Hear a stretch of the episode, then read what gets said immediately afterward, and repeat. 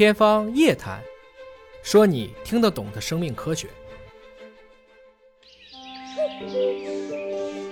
国以民为本，民以食为天。强大的农业，从来不单单仅是第一产业，而是要结合一、二、三产综合发展，并融入属地文化的第四产业。欧洲人喜欢小麦，美国人中医玉米。作为中国人，今天我们来聊聊道。道可道，非常道。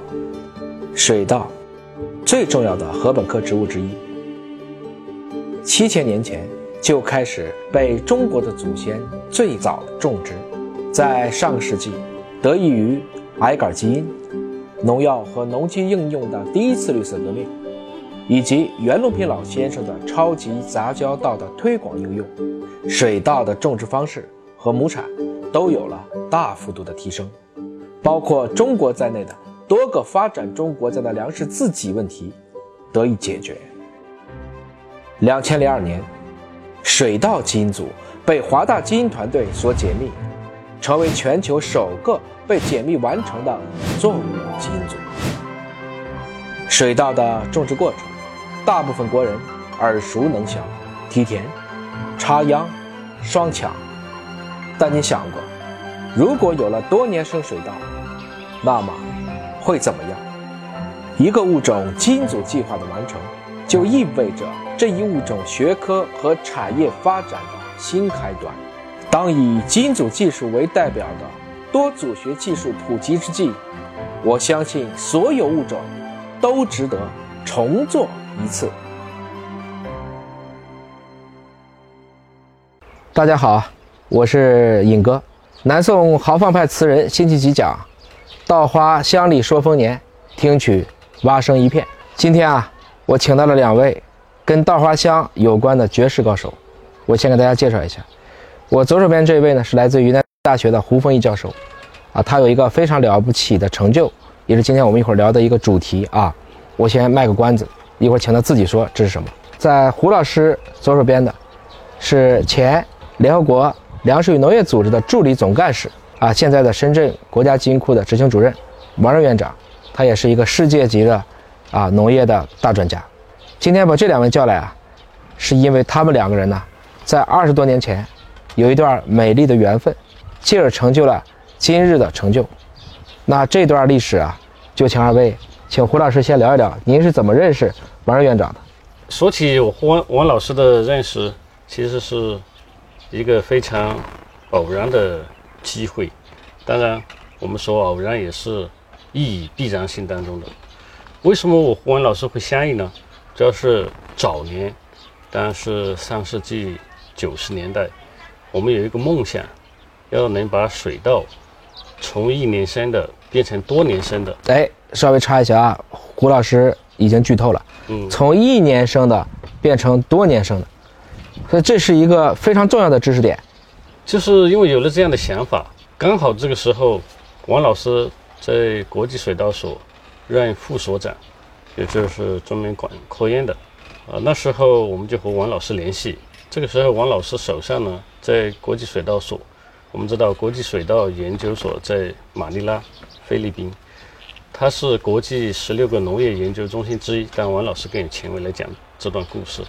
当时王老师手上就发起了六个水稻的前沿课题或者叫项目，其中一个叫多年生陆稻。嗯，陆稻就是陆就是陆陆地的 upland rice，种在坡地上、旱地上的。我们知道陆稻就是刀耕火种的最原始的耕作方式。每年砍了以后烧了以后再撒上种子，就等靠天，然后最后去收获。中间很少有现代的农业管理的，我们称为刀耕火种的原始生产方式。国际水稻所呢就想把这样的原始的耕作方式，把品种呢从一年生变成多年生，也就是我们通常说的叫春种、夏耕、秋收、冬闲，这样。就是每年不停重复的这种生产方式，变成种一次收两年、三年，这是国际水稻所呃九六年提出来的一个想法，就是王老师任副所长，所以后来我们就有了这个想法，我就以学生的身份到了国际水稻所，就去做我的硕士论文，就这样和王老师结缘了，相识了。从那以后二十多年来，就在这条道上一直黑到底，走到了现在。胡老师是一九六九年十月生人啊，所以一九九七年认识王老师的时候呢，他其实还不到三十岁，对，算是三十而立。我们说二十岁的时候啊，最重要的是做对事儿；三十岁的时候，很重要的是跟对人。他跟对了王老师，跟对了王任院长，就有了后边啊啊这二十多年的一个具体的故事。我们先请王任院长给大家聊一聊国际水稻研究所为什么会在菲律宾呢？呃，一九六零年的时候。当时啊，美国的洛克菲勒基金会和福特基金会，他们呢就想把上世纪五十年代在墨西哥搞得比较成功的这个杂交玉米，嗯，那个模式，还有呢就是矮杆小麦这个模式啊，当时是确实上世纪五十年代解决了墨西哥的粮食安全问题。那么到了上世纪五十年代末的时候呢，南亚大陆，尤其是印度这块啊，面临着大饥荒，所以呢，这两个基金会。就在全世界呢，在搜索，就是说哪还能不能再找一个地方，能够聚集一批国际科学家来解决一个发展中国家的主要粮食问题。那么经过这一番这个调查研究呢，就找到了菲律宾。为什么呢？菲律宾它是一个是气候比较适合，哎，这个首先呢是找到了水稻，我应该这么说，就是说对吧？玉米、小麦在这个。呃，墨西哥得到了成功。嗯，那么下一个呢，主要的粮食作物那就是水稻了。嗯，尤其是南亚大陆面临着饥荒呢，南亚大陆这块嘛，主要的粮食就是就是水稻。水稻。所以呢，他们就想在哪里能够做这个水稻这个事，就找到了菲律宾。应该这么说，菲律宾呢，它是一年可以不断的种植的，是吧？一年三季这么就不停的种植，就是收了种，种了收，它可以不停的种植。哎，另外呢，当时的菲律宾政府也比较欢迎，所以呢，就是一九六零年。呃，就由这个两个基金会和菲律宾政府在菲律宾大学一个叫做温泉镇，我们中文翻成温泉镇这么一个地方，是吧？叫 Los Banos，就找到了一个小山头，然后呢一块地，啊，就由菲律宾政府给，呃，要求这个菲律宾大学把他们的实验田拿出来了三百多公顷，就成立了全世界的第一个。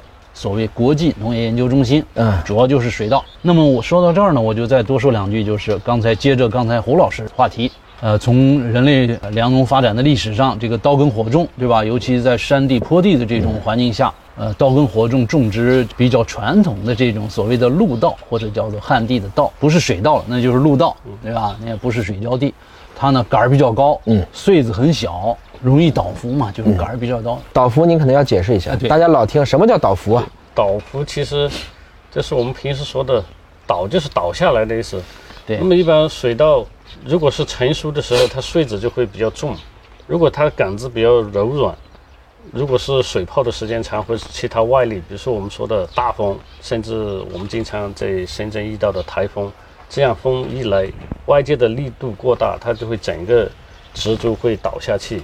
这样一倒下去，带来的主要的问题就是减产，收不到产量，或是籽粒不会饱满，是因为它倒下去以后阻断了它的营养输送，然后倒下去以后呢，很多光合作用降低啊等等，这是在水稻生产。当然，除了水稻，所有的其实农作物，包括玉米、小麦、大豆，包括我们的蔬菜，很多都会存在面临倒伏的问题。所以，这是农业上最大的一个比较重的非生物的这种危害。来，我们刚才讲到了这个，两位专家都说到了这个，如果这个杆儿比较细，这不行啊，咱们可能得想办法给它变成一个比较粗壮的啊，但同时又能够擎得住很厚重的这样的一个果实。那任院刚才也讲到了另外一个词，叫做矮杆儿啊，矮杆儿，这又是个什么概念？那么就正因为，其实这个水稻呢，几千年的驯化，我们中国有记载的已经是七千五百多年了，对吧？那么那个时候的水稻跟现在水稻呢，根本就不是一回事儿。那个时候的水稻，传统的都是所谓的，对，待会儿我们胡老师还会详细讲啊。但是我就简单说，就是高所谓的杆儿很高很细，穗儿呢也很小。我们讲就是比较接近于野生稻啊，驯化过程中过来的。所以呢，从这个上世纪的五十年代开始，实际上，呃，中国的台湾。呃，包括这个大家都可能还不太清楚，像这个乌兹别克斯坦哦那么北的地方，他们那儿居然有一个水稻研究所，上个世纪的一九五七年、五八年，就搞出来了所谓杆儿比较粗的、穗儿比较大的水稻。国际水稻研究所，我刚才讲，一九六零年成立的时候，它的第一个任务就是把这个传统的水稻，啊，给它改造成叫做杆儿比较粗，也不要降低高度，不要那么高，嗯，这样的话呢，它就是可以经受得住水这个水浇，对吧？灌水、施肥。当时呢，因为上世纪六十年代嘛，化肥刚刚、对吧？兴起，哎，觉着啊。对这个增产很有作用，所以呢，那个目标是朝着要培育出来一个水稻，它能够经得起大肥、大水，然后就能高产、打穗儿。这样就在六一九六五年左右吧，就培育出来了第一个叫做国际水稻八号。这个水稻呢，就这个品种，当时啊很迅速的就在菲律宾首先就扩散开来，OK，然后呢就很迅速的在一九六六六七年的时候，就在南亚大陆啊，这个印度啊、巴基斯坦这块儿呢就获得了巨大的成功，巨大的成功是指它的亩产它的产量比产量传传统渠道就高多了。啊，这个时候呢，就奠定了所谓的半矮杆的水稻。那么详细呢，我们胡老师可以介绍一下，它是从对吧这个怎么来的？如果用另外一个名词来讲，就是第一次绿色革命。哎，对，刚刚王老师讲了很多，是其中就是不管是小麦还是水稻，其实它的传统的农家品种杆是很高的，这就带来了第一个会倒伏，第二个它杆高了以后密度上不去，产量低，这两个就限制了整个水稻产量的提高。其实这个时候全球的人口数量是相对来说是少的，比如说解放初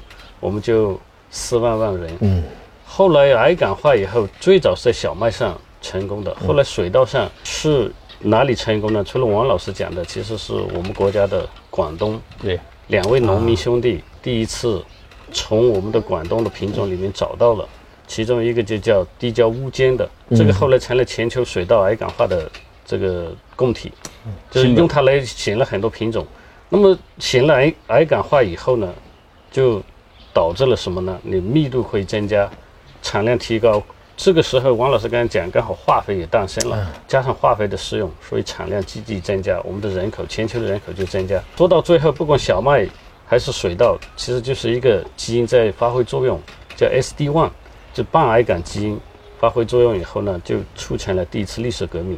这个就是我们后面要提高产量，要做现代农业息息相关的，这就大概一个过程。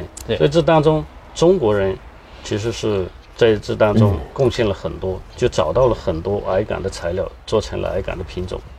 最突出、最贡献的就是我们广东的广东农科院和广东的很多研究机构在这。所以这个是非常关键的一个点啊，就是说我们通常在听说一次技术革命的时候，我们可能总会把所有的掌声和鲜花留给金牌获得者，我们可能忽略了银牌，忘记了铜牌，更忘记了其实还有大量的教练员，还有其他的场外观众，啊，所有的技术革命实际上都是在一连串的这些微创新，甚至是低技术创新、组合式创新当中，既要有天才的灵光一现，也要有很多本分人的持之以恒。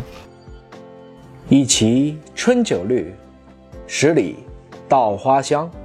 盛世无积馁，何须耕织忙？已识乾坤大，犹怜草木青。百姓盼无忧，万物当有灵。